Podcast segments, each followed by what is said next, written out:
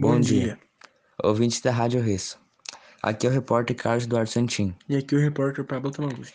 Última notícia sobre a crise financeira dos Estados Unidos do século XX. E também vamos falar sobre a crise da queima do café. A crise de 1929 evidenciou ainda mais superprodução de café que já tinha acontecido no Brasil desde 1896.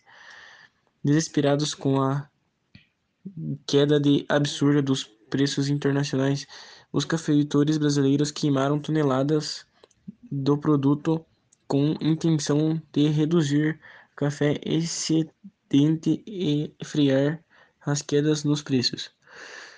De nada adiantou. A crise causou separação das duas dominantes Minas Gerais e São Paulo.